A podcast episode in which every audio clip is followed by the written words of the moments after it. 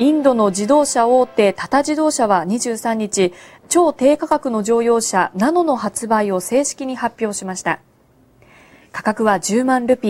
ー、日本円でおよそ19万円程度の見込みで、ワイパーは1本、窓の開け閉めは手動で、エアコンもラジオもないというシンプルな作りになっています。二輪車を利用する中産階級などを主な顧客と想定していて、来月上旬に予約の受付が開始され、7月には納車される見通しです。